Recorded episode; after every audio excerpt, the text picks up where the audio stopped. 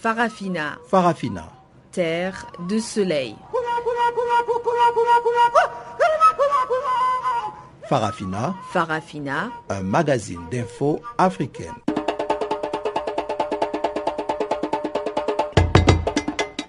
Présentation Pamela Kumba. Bonjour à tous et bienvenue encore une fois à cette nouvelle édition de Farafina, votre magazine des actualités en français. Tumolo Mokwena sur la mise en onde de ce magazine, dont voici les grandes lignes.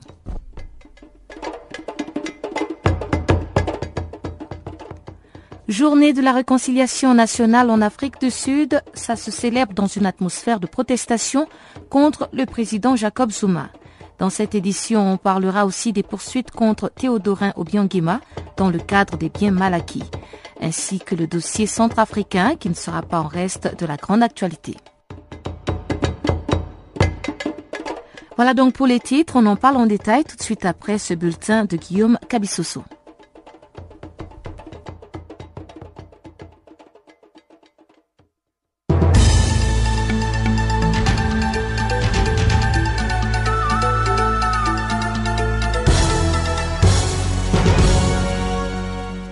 Bonjour Pamela, bonjour chers auditeurs. Roch-Marc Christian Caboret a été officiellement proclamé président du Burkina Faso mardi par le président du Conseil constitutionnel Kassoum Kambou qui a annoncé les résultats définitifs de l'élection présidentielle. Le président récemment élu a recueilli dès le premier tour du scrutin du 29 novembre 53,46% des suffrages contre 29,62% pour Zéphérin Diabré, son challenger. La passation de pouvoir entre le président de la transition Michel Cafando et le président élu Roch Kaboré a été fixée le 29 décembre prochain. Dans son allocution, le président du Conseil constitutionnel a souligné que des erreurs et anomalies constatées lors de la présidentielle couplée aux législatives du 29 novembre dernier ont entraîné l'annulation du scrutin dans 83 bureaux de vote. Ces élections qui tournent la page des transitions entamées dès la chute de Blaise Compaoré ont été jugées crédibles et transparentes par les observateurs nationaux et internationaux. Au scrutin législatif, le mouvement du peuple pour les progrès MPP, parti du président nouvellement élu, est également arrivé en tête avec 55 députés sur un total de 127. En Guinée équatoriale, la Cour de cassation française a rejeté ce mardi les pourvois formés par Théodorin Obiang, le fils du président équato-guinéen, qui demandait l'annulation de son inculpation dans l'affaire dite de bien mal acquis en invoquant l'immunité dont il bénéficierait en tant que deuxième vice-président de son pays. Selon l'arrêt de la Cour, Théodorin Obiang ne peut se prévaloir d'une immunité car les faits imputés relèvent exclusivement de sa vie privée en France et sont donc détachables de l'exercice des fonctions étatiques protégées par la coutume internationale. Les enquêteurs les soupçonnent de s'être frauduleusement bâtis en France avec des fonds publics de son pays, un patrimoine immobilier et mobilier conséquent estimé à plusieurs centaines de millions d'euros selon une source proche du dossier. Âgé de 46 ans, Théodorin Obiang a été mis en examen en mars 2014 pour blanchissement des détournements des fonds publics, abus de biens sociaux et abus de confiance. Au Cameroun, une militante de l'opposition et activiste camerounaise a été arrêtée ce mardi à Yaoundé et conduite au quartier général de la gendarmerie nationale. Bergeline Doumou a été libérée quelques heures plus tard après une audition au secrétariat d'État à la défense CED. Selon ses proches, la militante des droits de l'homme aurait été arrêtée sur simple dénonciation et sans le moindre mandat une arrestation qui aurait des liens avec des menaces proférées au téléphone à un responsable de l'entreprise Chococam. Bergeline Doumou est connue des milieux camerounais pour son activisme en faveur du respect des droits de l'homme. Membre de la direction du Cameroun People Party, parti d'opposition, des retours d'un voyage à Côte d'Ivoire il y a quelques mois, elle avait retrouvé son appartement mis à sac et fouillé des fonds à comble. Quatre camps de Boko Haram ont été détruits dans la forêt de Sambisi, l'un des derniers bastions connus de la secte islamiste. Nous sommes là au Nigeria. Selon l'armée nigérienne, durant les combats, un islamiste a été tué et 31 personnes ont été libérées. Des récoltes rangées dans des fûts en métal ont été découvertes, mais aucune cache d'armes n'a été découverte sur le lieu. Les attaques des Boko Haram, bien qu'en décrue, continuent dans les zones rurales du nord-est du Nigeria et les attentats suicides se sont multipliés dans les villes ces derniers mois, faisant plus de 1500 morts depuis la prise de fonction du président nouvellement élu fin mai 2015. Et enfin, trois Ivoiriens ont été arrêtés dans un camp de réfugiés au Libéria. Ils sont soupçonnés d'avoir recruté des hommes pour mener des attaques meurtrières en Côte d'Ivoire. Ces arrestations ont eu lieu lundi dans un camp géré par l'ONU et qui abrite des Ivoiriens ayant quitté leur pays suite à la crise politico-militaire. Quatre personnes avaient initialement été arrêtées, mais l'une d'elles s'est échappée, a expliqué une source sécuritaire qui a précisé que les suspects étaient tous ivoiriens. Les trois suspects ont été transférés mardi à la prison centrale des Uendrou en attendant la fin de l'enquête et leur procès qui aura lieu dans les tout prochains jours. L'ouest de la Côte d'Ivoire, frontalier du Libéria, est une région instable en raison des tensions foncières et ethniques, ouvrant ainsi la voie à des attaques meurtrières depuis plusieurs années. La plus récente, commise le 2 décembre contre une position de l'armée ivoirienne, a fait six morts parmi les soldats et quatre parmi les assaillants, selon les gouvernements ivoiriens.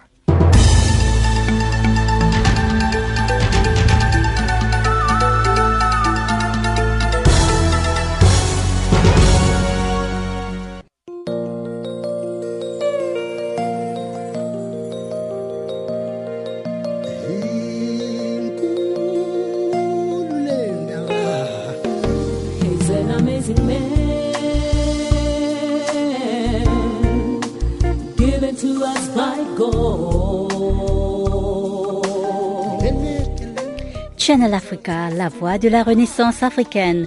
Écrivez-nous sur notre page Facebook Channel Africa. Faites-nous des tweets French Farafina ou bien Channel Africa 1.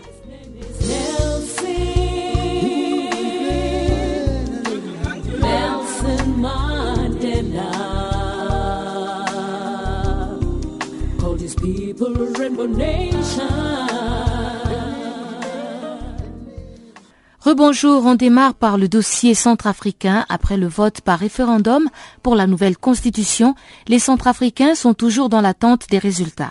Retour sur ce vote qui s'est déroulé dans un climat de violence avec notre analyste David Gaissona, joint depuis Bangui, la capitale centrafricaine. C'est le groupe de Nairobi. Ils veulent pas des élections en fait. Ils veulent un coup d'État, c'est ça qui maquille en termes de troisième transition, quatrième transition, unième transition. Ils veulent pas l'élection. Bon. Donc, aujourd'hui, ils veulent que le processus euh, capote complètement et que le pays, c'est-à-dire, ils veulent le chaos pour s'en sortir.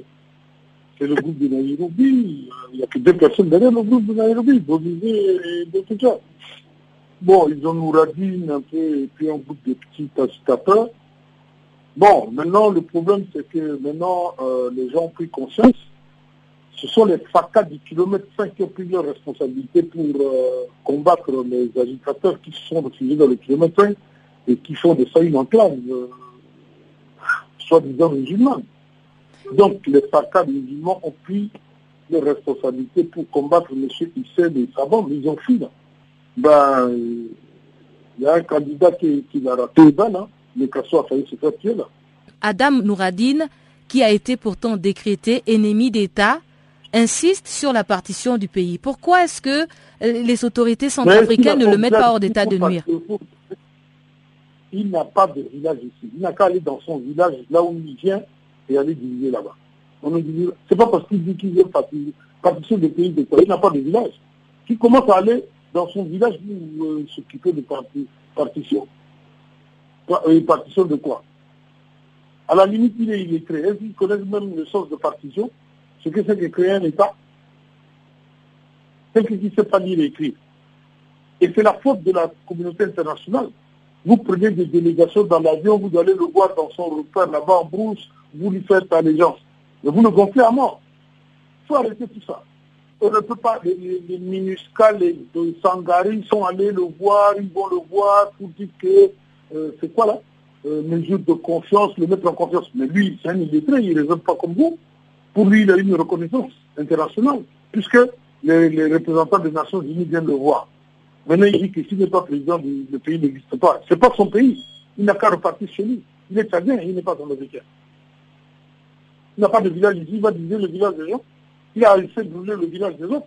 Il y a des FACA qui se reconstituent à la base. Ils n'ont pas besoin même du chef d'état-major du ministre pour faire le travail qu'ils ont à faire. Vous verrez que les militaires américains existent. Embargo ou pas embargo, avec les moyens de bord, ils vont mettre de l'ordre. Et finalement, y aura-t-il les élections ou pas? Si déjà le référendum est entaché de sang, avec les gens qui se lèvent et venir mitrailler les autres, bon, et les élections? Madame, même si c'est 10% de participation, nous, on va valider pour dire qu'il y a une élection et on avance. Quatre mois après son ouverture, le procès du Sénabré tire presque à sa fin. Les auditions des 90 témoins se sont terminées mardi, alors que le verdict est attendu en juin 2016. L'ancien président tchadien est jugé devant une cour d'assises spéciale au Sénégal. Il est soupçonné de crimes contre l'humanité, crimes de guerre et torture durant ses années au pouvoir entre 1982 et 1990. Reed Brody, conseiller juridique et porte-parole de Human Rights Watch, qui suit de près ce procès depuis son début, se dit satisfait et fier. Écoutez donc sa réaction recueillie par Guillaume Cabissoso.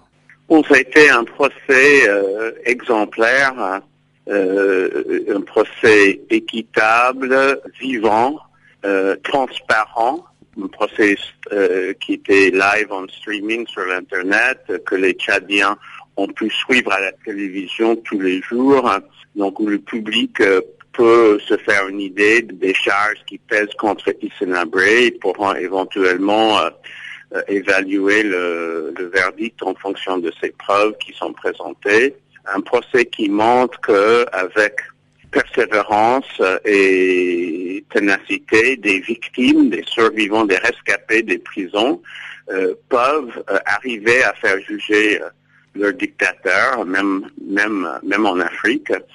Euh, mais qu'aussi un tribunal africain euh, est capable d'offrir à ce dictateur et à ce présumé victime euh, un procès équitable. Monsieur Reed Brody, tout au long de ces procès de l'ancien chef de l'État tchadien, Hissène n'a pas pu s'exprimer. Avec ces silences et mutismes, vous pensez que ces procès va atteindre ses objectifs? Ce n'est pas qu'il n'a pas pu s'exprimer, c'est ce qu'il n'a pas voulu s'exprimer. Isnabré a été offert euh, la, possibilité de, à maintes reprises euh, de s'exprimer. Euh, il a refusé. Ses avocats ont refusé de participer. Donc le tribunal a commis d'office trois avocats qui ont, qui ont fait de leur mieux, qui ont interrogé des, des, témoins, qui ont présenté euh, des contradictions qui ont euh, essayé de, de détruire l'accusation. Mais c'est pas euh, c'est pas la, la qui détermine la validité du procès. c'est c'est la cour. Tout a été offert pour qu'Isnabré ait un procès équitable. C'est évident qu'il ne voulait pas être jugé, ça on peut le comprendre, mais ce n'est pas à lui de déterminer euh, si le procès est équitable ou pas, si les charges euh, qui pèsent contre lui valent un, procès. Et euh, je pense que c'est le tribunal a fait de son mieux. Les avocats de Hissène Abré disent que il y a absence d'éléments impliquant directement l'ancien président dans les crimes qui lui sont reprochés. Quelle est votre réaction par rapport à cette déclaration? Bon, moi, je ne vais pas me prononcer sur une éventuelle euh, décision de la Cour. cela appartient tout à fait euh, au juge. Il y a eu dix témoins qui ont rencontré Issenabré euh, dans la prison ou qui ont été envoyés directement en prison ou qui, qui, qui, qui allaient qu'ils étaient envoyés directement en prison par Issenabré. Euh, les documents de sa police politique qui, qui constituent des preuves très tangibles sujet qu'il était euh, constamment informé des agissements de sa police politique. Il y a des milliers de documents qui sont adressé personnellement à Isenabre qui rend compte des situations des, des, prisonniers. Il y a même un document où on a demandé que des prisonniers de guerre soient admis à un hôpital sur la demande de la Croix-Rouge et un manuscrit qui a été confirmé par un expert de euh, que c'était l'orthographe de euh, qui dit euh, qu'il n'était pas question que désormais aucun prisonnier de guerre ne quitte la maison d'arrêt sauf en cas de décès. Donc il y a beaucoup d'éléments qui, qui, qui rattachent euh, à, surtout à, à, à l'actuation de, la police politique, la DDS, qu'il a mis directement sous son autorité. Évidemment, c'est le tribunal qui va euh, décider si ces éléments euh, sont suffisants pour que Isinabre soit condamné. Et vous qui êtes euh, de Human Rights Watch, quelle est la condamnation que risque d'avoir l'ex-président tchadien euh, Bon, c'est pas en tant que Human Rights Watch que je dis ça, c'est en tant que lecteur des statuts du tribunal que Issenabre encourt la perpétuité ou une peine allant jusqu'à 30 ans, mais toujours faut-il que les juges déterminent que les charges, que les preuves sont suffisantes. Et ensuite, il y aura euh, la possibilité aussi que Isenabre fasse appel. Mais bon, ça, c'est une question juridique intéressante parce que puisqu'il ne reconnaît pas le tribunal, on n'est pas certain qu'il va demander, euh, euh, en cas de condamnation, de faire appel, ni que les avocats commis d'office puissent le faire en son nom. Dossier de bien mal acquis, le fils du président équato-guinéen, Théodorin Obiangema, n'est pas encore sorti de l'auberge. La Cour de cassation a rejeté mercredi le pourvoi de Théodorin Obiangema contre sa mise en examen dans l'affaire des biens mal acquis.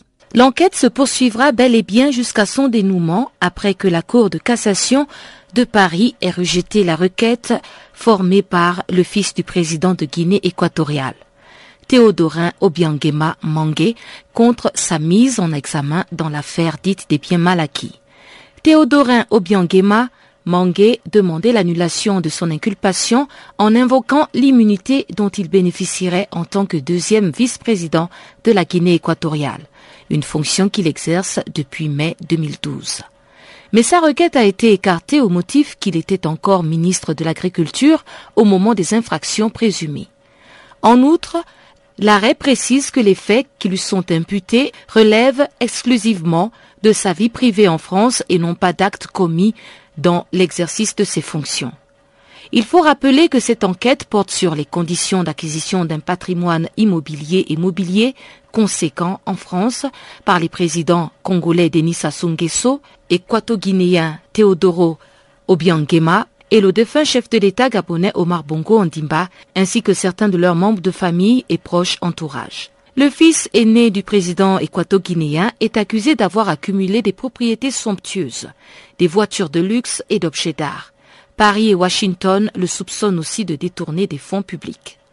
À 42 ans, celui qui est aussi appelé son Excellence, ou encore le Prince, est dans le collimateur de la justice internationale. Depuis plusieurs années, Théodorin est la cible aux États-Unis d'enquêtes pour blanchiment et corruption. Rendu public le 4 février 2010, un rapport du Permanent Subcommittee on Investigations du Sénat américain brosse un tableau implacable, détaille ce qu'ils ont qualifié de kleptocratie équato-guinéenne. Les auteurs consacrent plus de 100 des 325 pages du document aux opérations financières réalisées par Obiangema Junior entre 2004 et 2008 par l'entremise de sociétés écrans et avec le concours d'une cohorte de courtiers, de courtiers, d'agents immobiliers et d'avocats. Ils estiment le montant total des transactions suspectes à 100 millions de dollars. Pas mal pour un ministre d'État à l'agriculture et à la pêche dont le traitement mensuel ne dépasse pas 5000 dollars. Théodoran Obiangema qui est donc ministre de l'Agriculture et des Forêts depuis 1998 en Guinée équatoriale, est aussi vice-président du parti présidentiel et patron d'une demi-douzaine de sociétés et délégué adjoint de son pays auprès de l'UNESCO. Selon les enquêteurs, l'intéressé prélève une taxe révolutionnaire sur les exportations de bois, la deuxième source de devises du pays après le pétrole, et il touche une dîme sur les contrats signés avec des sociétés étrangères. La presse internationale en novembre 2009 a cité que les douanes françaises ont noté 26 voitures de luxe et 6 motos en provenance des États-Unis qui ont été réexpédiées par Théodorin Obiangema vers la Guinée équatoriale. Dans le lot figuraient 7 Ferrari, 5 Bentley et 4 Rolls-Royce. Du côté de l'Atlantique, Théodorin Obiangema est pressenti pour succéder à son père, mais il est aussi dans le collimateur de Tracfin, la cellule française de lutte contre le blanchiment d'argent qui pointe ses dépenses mois après mois à 2,7 millions d'euros d'antiquités en mars 2008, 18 millions pour l'acquisition de 109 lots lors de la vente de la collection Yves Saint Laurent en février 2009 et 820 000 euros pour une montre Piaget en juillet 2011. Les avocats de Théodorin Obiangema s'attellent à pouvoir sortir leurs clients de ce gouffre judiciaire international. En République démocratique du Congo, le discours du président Joseph Kabila devant le Congrès sur l'état de la nation continue de susciter des réactions au sein de l'opposition.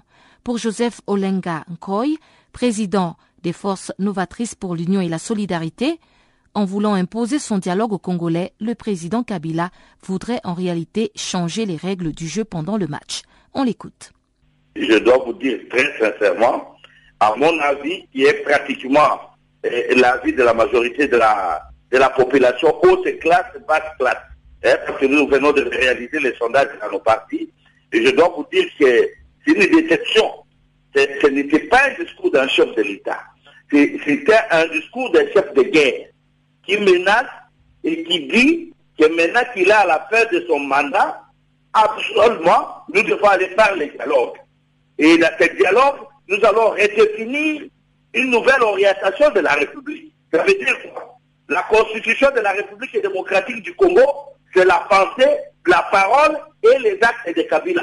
Ça, nous revenons encore à l'article 33 de la constitution de Mobutu, des partis État. Vous voyez? Donc c'est un requis réel. Un requis très réel. Et je dois le dire très sincèrement que le monsieur, à travers son discours, pour les gens qui doutaient encore que Kabila n'avait pas la qui doutaient que Kabila n'avait pas la volonté de prolonger son mandat, là, à travers son discours, ils ont tous affirmé que c'est quelqu'un qui ne veut plus partir du pouvoir. Dans cette même salle, il a confondu une kermesse, c'est-à-dire un endroit où on fait les milou mêlés pour aller applaudir, et là où on fait une adresse de la nation. Dans la salle, il a rappelé les gens qui n'ont rien à faire et il faut pour aller applaudir, on les paye. Ils ont payé ces gens-là et ce sont ces gens qui lui demandaient de répéter des phrases. Et il continue à répéter les phrases comme ça. Un chef de l'État n'est pas guidé par une opinion. Le chef de l'État est guidé par la raison de la philosophie politique qu'il a.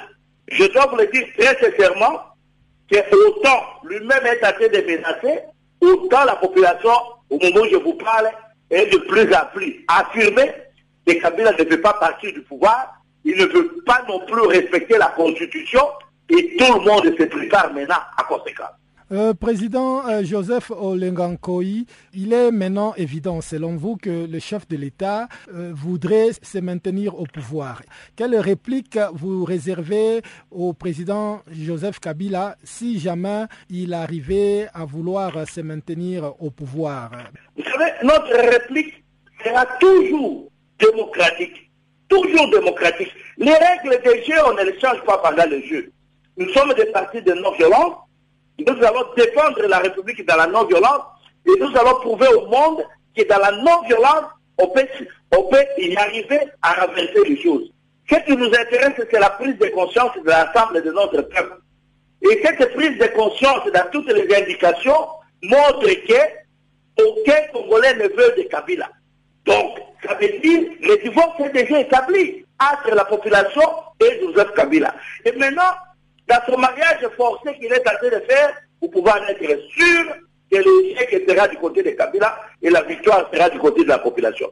Nous nous organisons toujours dans la non-violence, et vous savez, la non-violence, c'est une arme puissante, et un peuple conscient de son destin est plus puissant qu'une bombe atomique. Et je crois que la maturité des Congolais d'aller ensemble aujourd'hui, de rejeter Kabila et entrer dans un nouvel ordre politique est plus que déterminant. Certains partis d'opposition ont carrément rejeté le dialogue souhaité par le chef de l'État, alors que l'IDPS, par exemple, semble pouvoir répondre à cet appel. Pourquoi l'opposition ne peut pas-elle parler d'un même langage aujourd'hui pour dire, par exemple, oui ou non à ces dialogues souhaités par le chef de l'État? Sur l'aspect des dialogues, il y a deux aspects, des analyses. La première, il faut, il faut retenir une chose les Congolais dans leur ensemble ont connu des étapes assez douloureuses. Et que pendant les guerres, nous avons connu plus de 6 millions de morts.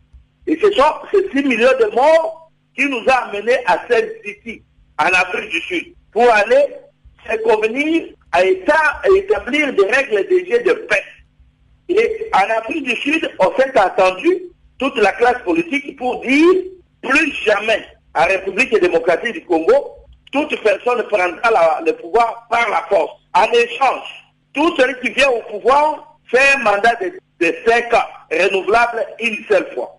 C'est ça la convention qu'on s'est attendu à Saint-City en Afrique du Sud. Et puis le rideau est tombé sur la conférence de Dakar qui servait de cadre aux activistes de la société civile congolaise, dont la Lucha, et certains leaders de l'opposition.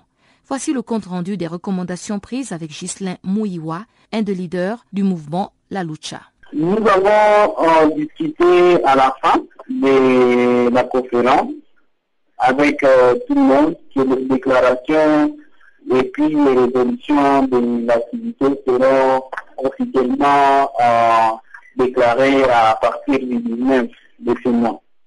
C'est donc les familles et donc là, on va faire un communiqué qui sera publié dans tous les médias, dans toutes les radios, et qui va réunir, qui va rassembler tous les éléments possibles dire à les grandes décisions que nous avons prises entre à la société civile, les mouvements, les mouvements citoyens et puis euh, les politiciens qui étaient présents dans la conférence. Est-ce que tout le monde est déjà rentré à Kinshasa ou bien euh, il y a encore certains qui sont à Dakar Il y a certains qui sont déjà en Kinshasa et, et d'autres qui sont, dans, qui sont partis dans leur business, donc dans leurs affaires privées.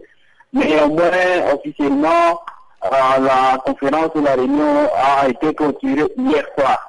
Est-ce que personnellement, vous avez eu un message du gouvernement? Parce qu'on a vu dans les médias que le gouvernement avait réagi en défaveur de cette conférence. Non, nous avons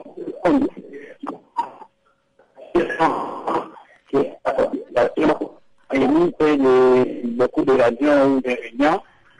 Alors, nous, on a fait comme réaction parce que nous avons estimé que c'est chantage, parce que ce que nous étions en train de faire, ce n'était pas une faction, ce n'était pas une erreur. Donc, il a, eu le temps de discuter parce que pour nous, ce n'était pas ça notre objectif. Et donc, euh, n'y a pas eu euh, de réaction officielle de la part de tous les participants, mais c'est nous qu'il a dit, et il a tout les raisons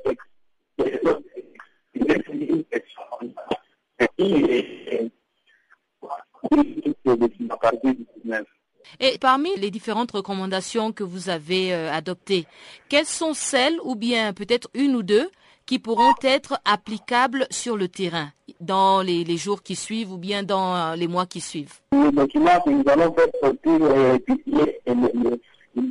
donc euh, nous allons les documents et je crois qu'il faut attendre bien ce document parce que ça va enrichir davantage à toute la réflexion.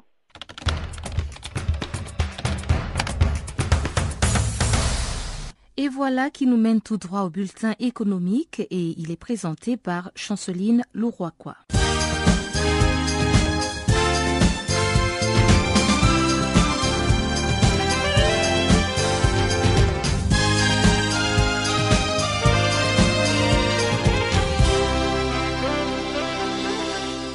Bonjour amis auditeurs de Channel Africa.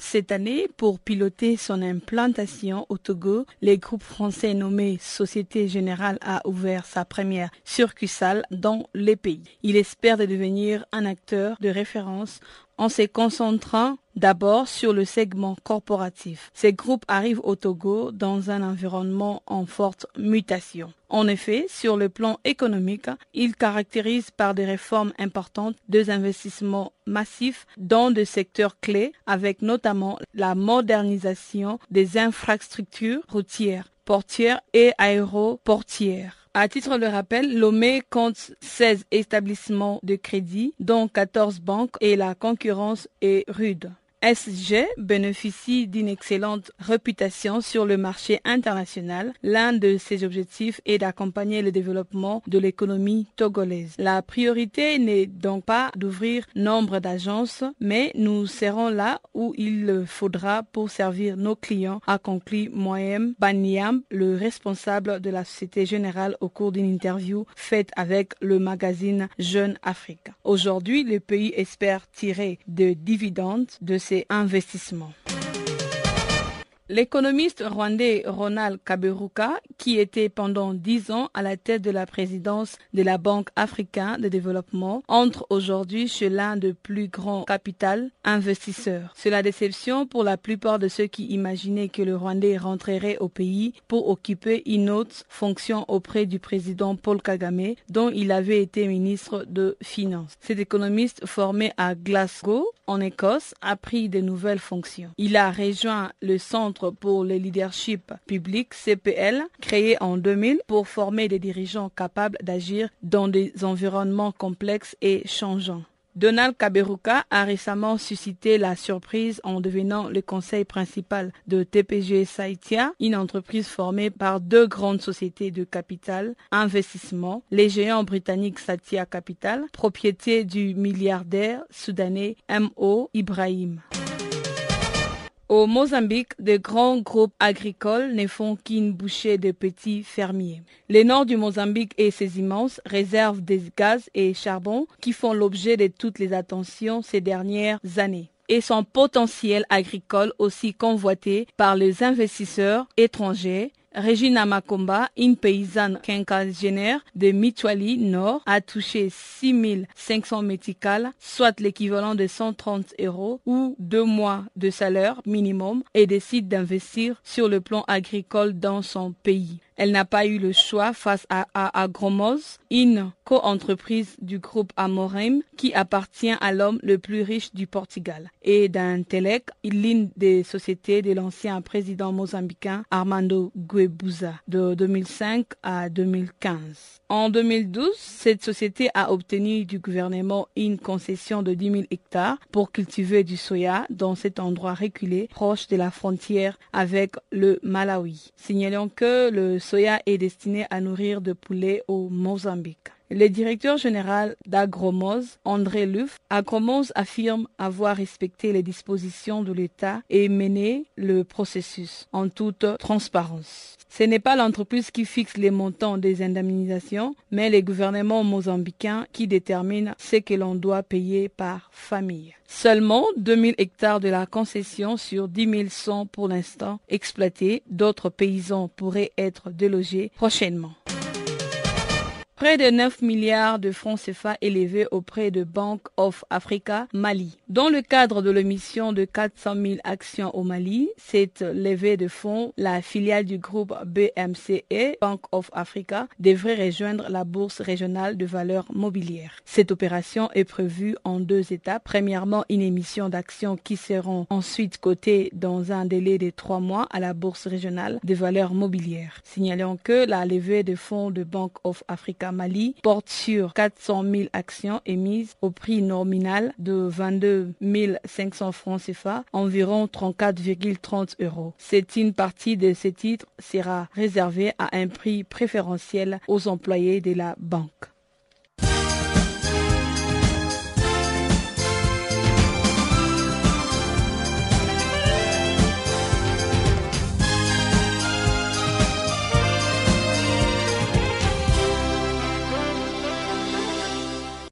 Commémoration ce mercredi en Afrique du Sud de la journée nationale de la réconciliation. C'était l'occasion pour le président sud-africain Jacob Zuma de prononcer un discours à l'université Nelson Mandela dans la ville de Port Elizabeth. Mais les Sud-Africains boudent leur président après qu'il ait démis de ses fonctions le ministre des Finances, Klein Néné, et plongé ainsi l'économie du pays dans un gouffre. Placé sous le thème Combler le fossé, forger l'esprit de la nation sud-africaine pour promouvoir un État solide et développé, cette journée nationale de la réconciliation s'est déroulée dans une atmosphère tendue. En effet, les Sud-Africains ont organisé plusieurs marches pacifiques, plusieurs marches pacifiques de protestation contre le président Jacob Zuma, qui a, en l'espace d'une semaine, changé trois fois de ministre des Finances. Un communiqué de la présidence a tenu à rappeler que cette journée est célébrée chaque année pour unifier les communautés autrefois en conflit et construire une société pacifique en Afrique du Sud. C'est le message réitéré par le président Jacob Zuma dans son adresse à la nation. L'opposition, la société civile, le monde des affaires et de simples citoyens se sont soulevés, y compris une poignée de vétérans respectés de l'ANC, le parti au pouvoir, et sur une des radios nationales, l'activiste anti-apartheid Barbara Hogan, la femme d'Ahmed Katrada, compagnon de cellule de Nelson Mandela, a appelé à la démission du chef de l'État. Cette journée célébrée le 16 décembre de chaque année vise normalement à revaloriser les valeurs de démocratie, de l'unité dans la diversité, de l'inclusion et la justice sociale, ainsi que la tolérance raciale et l'égalité des genres. Mais le président Jacob Zuma, la semaine dernière, a enfoncé le clou dans la plaie en limogeant son ministre Klanklanene, le ministre des Finances. Pour Penny Majodima du ministère sud-africain des Arts et de la Culture du Cap, il faut toutefois continuer à promouvoir la cohésion sociale. La réconciliation est une procédure à deux voies. Vous tendez la main et vous devez être honnête d'abord, véridique. Il doit aussi y avoir de la justice sociale. Ensuite, vous vous réconciliez. Les gens doivent s'unir dans leur diversité. Hier, nous avons commencé ce dialogue et nous disons, ayons un dialogue où nous pourrons nous comprendre les uns les autres. Je ne pense pas que les Sud-Africains se comprennent. Nous avons encore nos réserves respectives et la réconciliation est une procédure. Donc nous devons tous nous embarquer dans cette procédure. La journée de la réconciliation est aussi une journée où le pays considère les guerres des races, la violence et les conditions des peuples indigènes sous l'empire du colonisateur. C'est une journée où les Sud-Africains évaluent les procédures d'intégration et de cohésion sociale dans la paix entre les différentes générations des opprimés et des oppresseurs. 21 ans après la fin de l'apartheid, beaucoup s'accordent à dire que la cohésion sociale des Sud-Africains n'est pas encore une réalité. Elle tient toujours sur un fil prêt à se couper à tout moment. La vie des anciens opprimés se détériore à cause de la pauvreté, du chômage et le manque d'accès aux services de base, ainsi que l'éducation. Les Noirs estiment qu'ils continuent à souffrir des discriminations. Ils dénoncent aussi l'exploitation de leur main-d'œuvre qui aujourd'hui est peu coûteuse, malgré le fait que la majorité des populations sud-africaines sont noires et elles devraient avoir une plus grande part du pays selon les accords signés. En somme, ils continuent à souffrir et les conditions économiques actuelles n'arrangent pas du tout les choses. Parlons à présent des technologies de l'information. La Tunisie a pris l'engagement de garantir l'accès des familles à Internet d'ici 2020. Dans un entretien accordé à la radio des Nations Unies, Noman Ferry, ministre des Technologies de l'Information et de l'Économie numérique de la Tunisie, revient sur le rôle joué par l'éthique pendant le printemps arabe.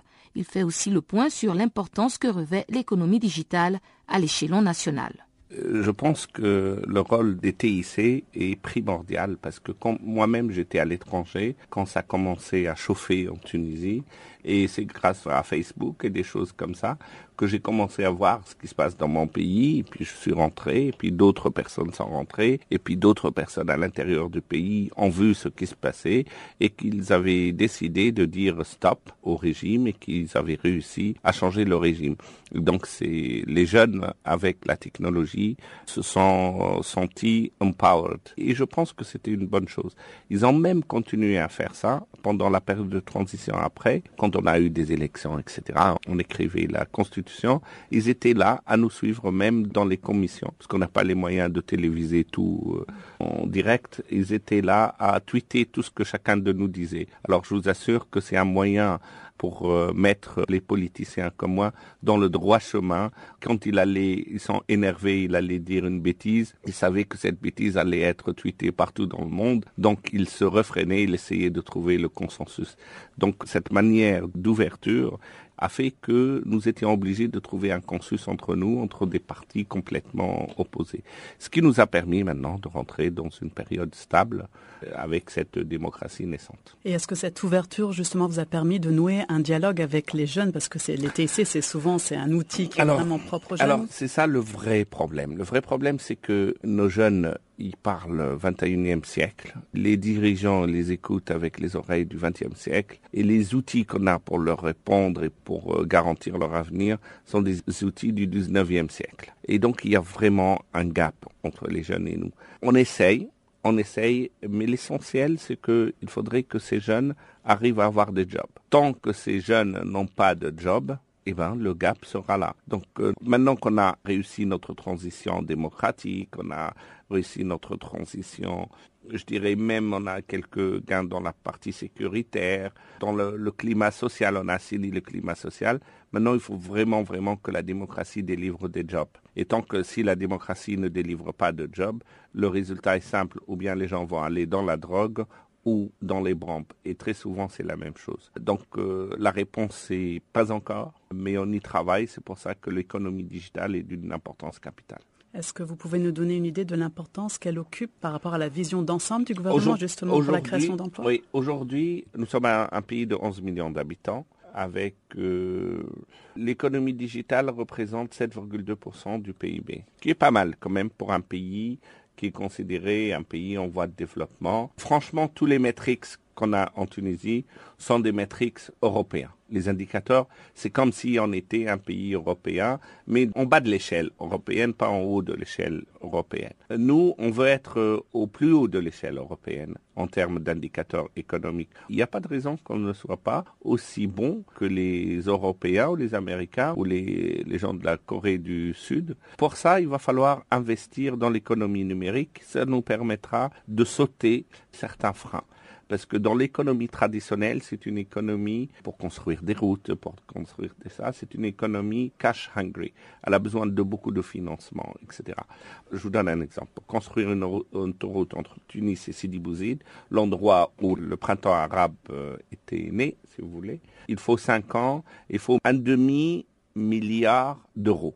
Maintenant, pour faire la même chose, mais avec une fibre optique, ça nous demandera six mois et un cinquantième du coût ou un centième du coût. Mais par contre, il faut qu'on transfère notre économie, qu'au bout du fil, au bout de la fibre optique qui est l'autoroute de l'économie numérique, il y ait des usines d'économie numérique. Il faut qu'il y ait des gens qui savent développer, qui savent utiliser la force de l'économie numérique. C'est pour ça qu'on a un plan stratégique qui s'appelle Tunisie Digital 2020, qui euh, dont l'objectif, c'est de créer 100 000 jobs, 50 000 jobs pour des sociétés offshore en Tunisie, que ce soit des sociétés tunisiennes qui servent le marché étranger ou des sociétés étrangères qui viennent en Tunisie pour réduire leurs coûts et augmenter la qualité, et 50 000 pour euh, autres jobs, des start-up et des PME, etc. Et ce projet commence à prendre son chemin.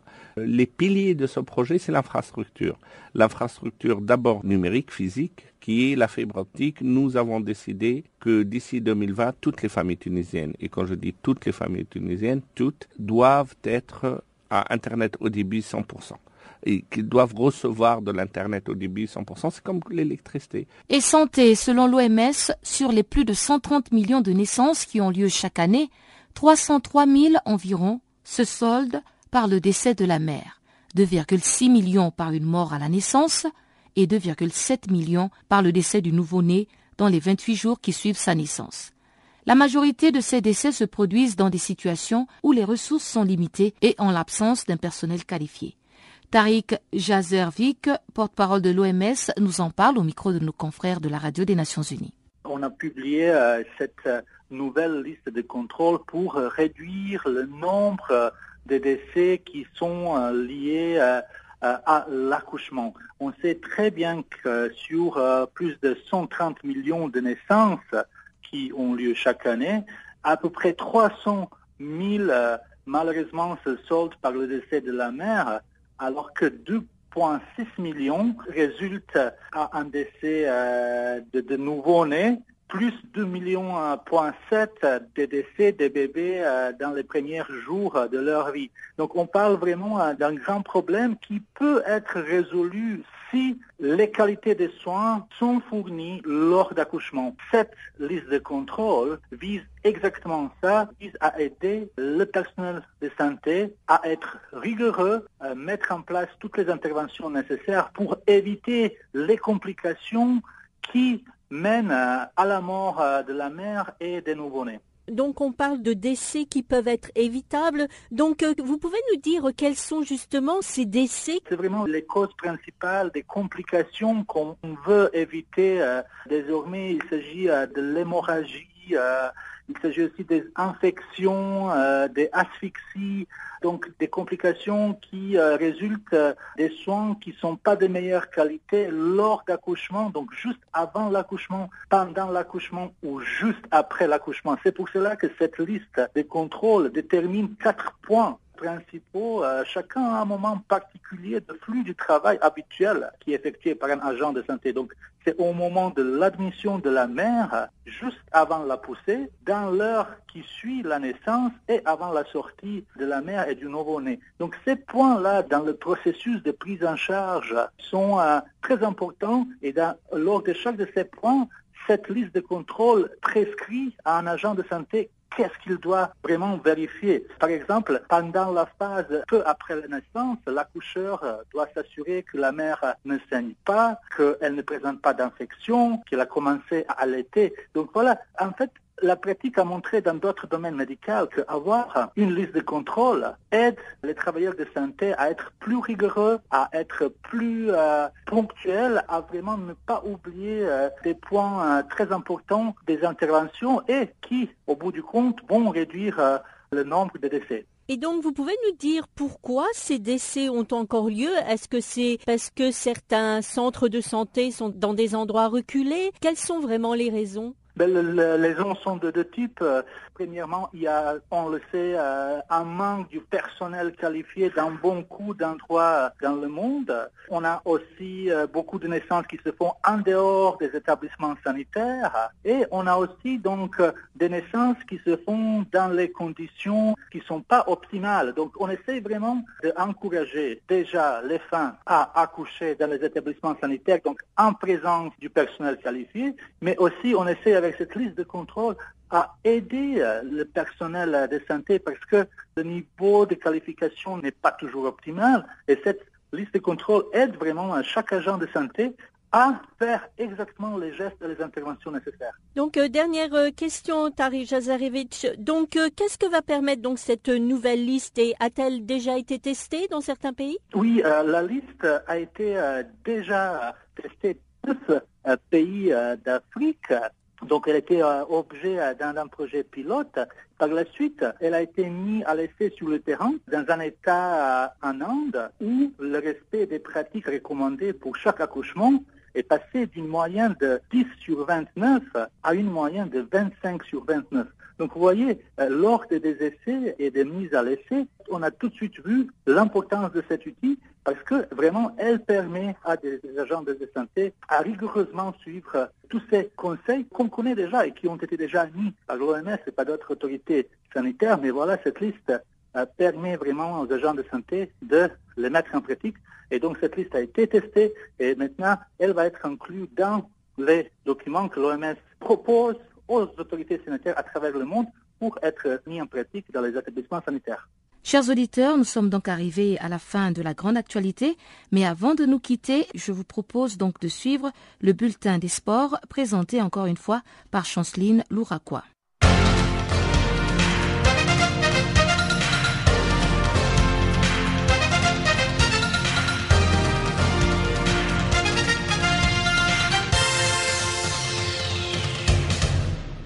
Amis auditeurs, bonjour. Ce bulletin de sport commence avec l'international brésilien âgé de 23 ans, Lucas Moura de PSG, s'est dit satisfait de son sort. Il s'est également dit prêt à poursuivre l'aventure avec les triples champions de France en titre malgré un attrait pour la première ligue. Lucas Moura a dit, je cite, Je suis concentré sur le Paris Saint-Germain. Je ne pense jamais à partir d'ici. Je veux gagner ma place ici et y écrire mon histoire et celle du club. Mon objectif, c'est de gagner des trophées avec le PSG. Fin de. Toutefois, Moura se plaît toujours au Paris Saint-Germain. Il a emmagasiné de l'expérience au sein de la formation parisienne avec 136 matchs disputés et 19 buts inscrits, mais son irrégularité chronique et l'arrivée d'une star mondiale telle qu'Angèle Di Maria l'été dernier l'ont conduit à fréquenter les bancs plus souvent qu'à l'accoutumée depuis le début de l'actuel exercice. FIFA, l'ancien président de l'Honduras, Rafael Caleja, est accusé d'avoir reçu de pots de vin alors que le vice-président est suspendu de la FIFA. Joan Angel Napu a été inculpé pour raquet et blanchiment d'argent. Un nombre de 39 personnes et de deux entreprises sont accusées par les autorités américaines dans ces scandales. Parmi eux, 12 ont déjà été plaidés coupables. L'ancien président hondurien, Rafael Caleja, et le vice-président sont suspendus de l'instance mondiale du football. Pour Joan Angel Napu, ils ont plaidé non coupable mardi à New York, quelques heures après leur arrivée aux États-Unis. Il a comparu peu après et avait été extradé de la Suisse dans la matinée. Nous avons Bordeaux qui affronte Monaco en huitième de finale de la Coupe de la Ligue ce mercredi et devrait s'évoluer avec une charnière centrale Yambéré et Gulbert. 14e de Ligue 1, Bordeaux réalise une première partie de saison poussive. Selon les experts en football, ils sont capables de gagner contre Lyon 3 buts à 1 et Monaco sur le même score. L'équipe entraînée par Willy Sagnol peut aussi déjouer comme face à Lorient à tel point qu'elle possède la troisième plus mauvaise défense du championnat, 27 buts encaissés, juste devant Toulouse, 32 buts et Troyes, 35 buts. Et la claque reçue à Nice lors de la septième journée, 6 buts à 1, n'a rien arrangé. Sagnol devrait faire de nouveau confiance au duo Cédric Gambéré et Frédéric Gulbert, défenseurs droit de formation, titulaires contre Angers et le Ruben Kazan lors de la dernière journée de la Ligue Europa. Ces deux joueurs, qui ont déjà évolué ensemble en CFA, lui ont donné satisfaction.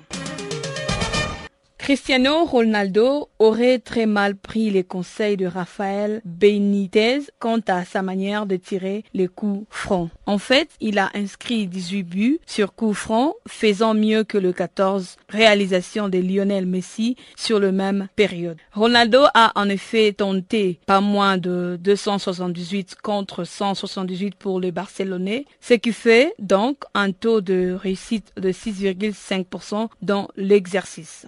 CR7 a d'ailleurs montré la semaine dernière face à Malmo qu'il était encore capable de faire mouche sur coup franc. La reine du tennis Serena Williams a été élue comme une très haute personnalité de sport pour l'année 2015. En effet, Williams succède au joueur de baseball Madison Gardner, distingué en 2014. Elle est la première joueuse de, tennis en activité à recevoir ces trophées depuis Chris Evert en 1976. C'est une première femme depuis l'entraîneur de basket Pat Sumit en 2012. Serena Williams est âgée de 34 ans et en 2015, elle a pu remporter au moins trois de quatre tournois du Grand Chelem, alors qu'elle avait échoué dans sa quête du premier Grand Chelem du tennis féminin en 1988, lors de la demi-finale de l'US Open. Aujourd'hui, elle compte désormais 21 titres majeurs à son palmarès, soit un de moins seulement que l'Allemande Steffi Graf.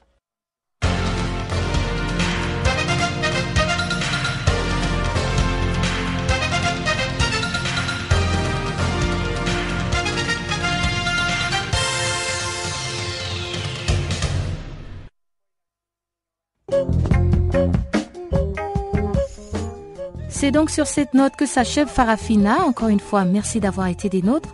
Passez une excellente fin de soirée chez vous. Au revoir.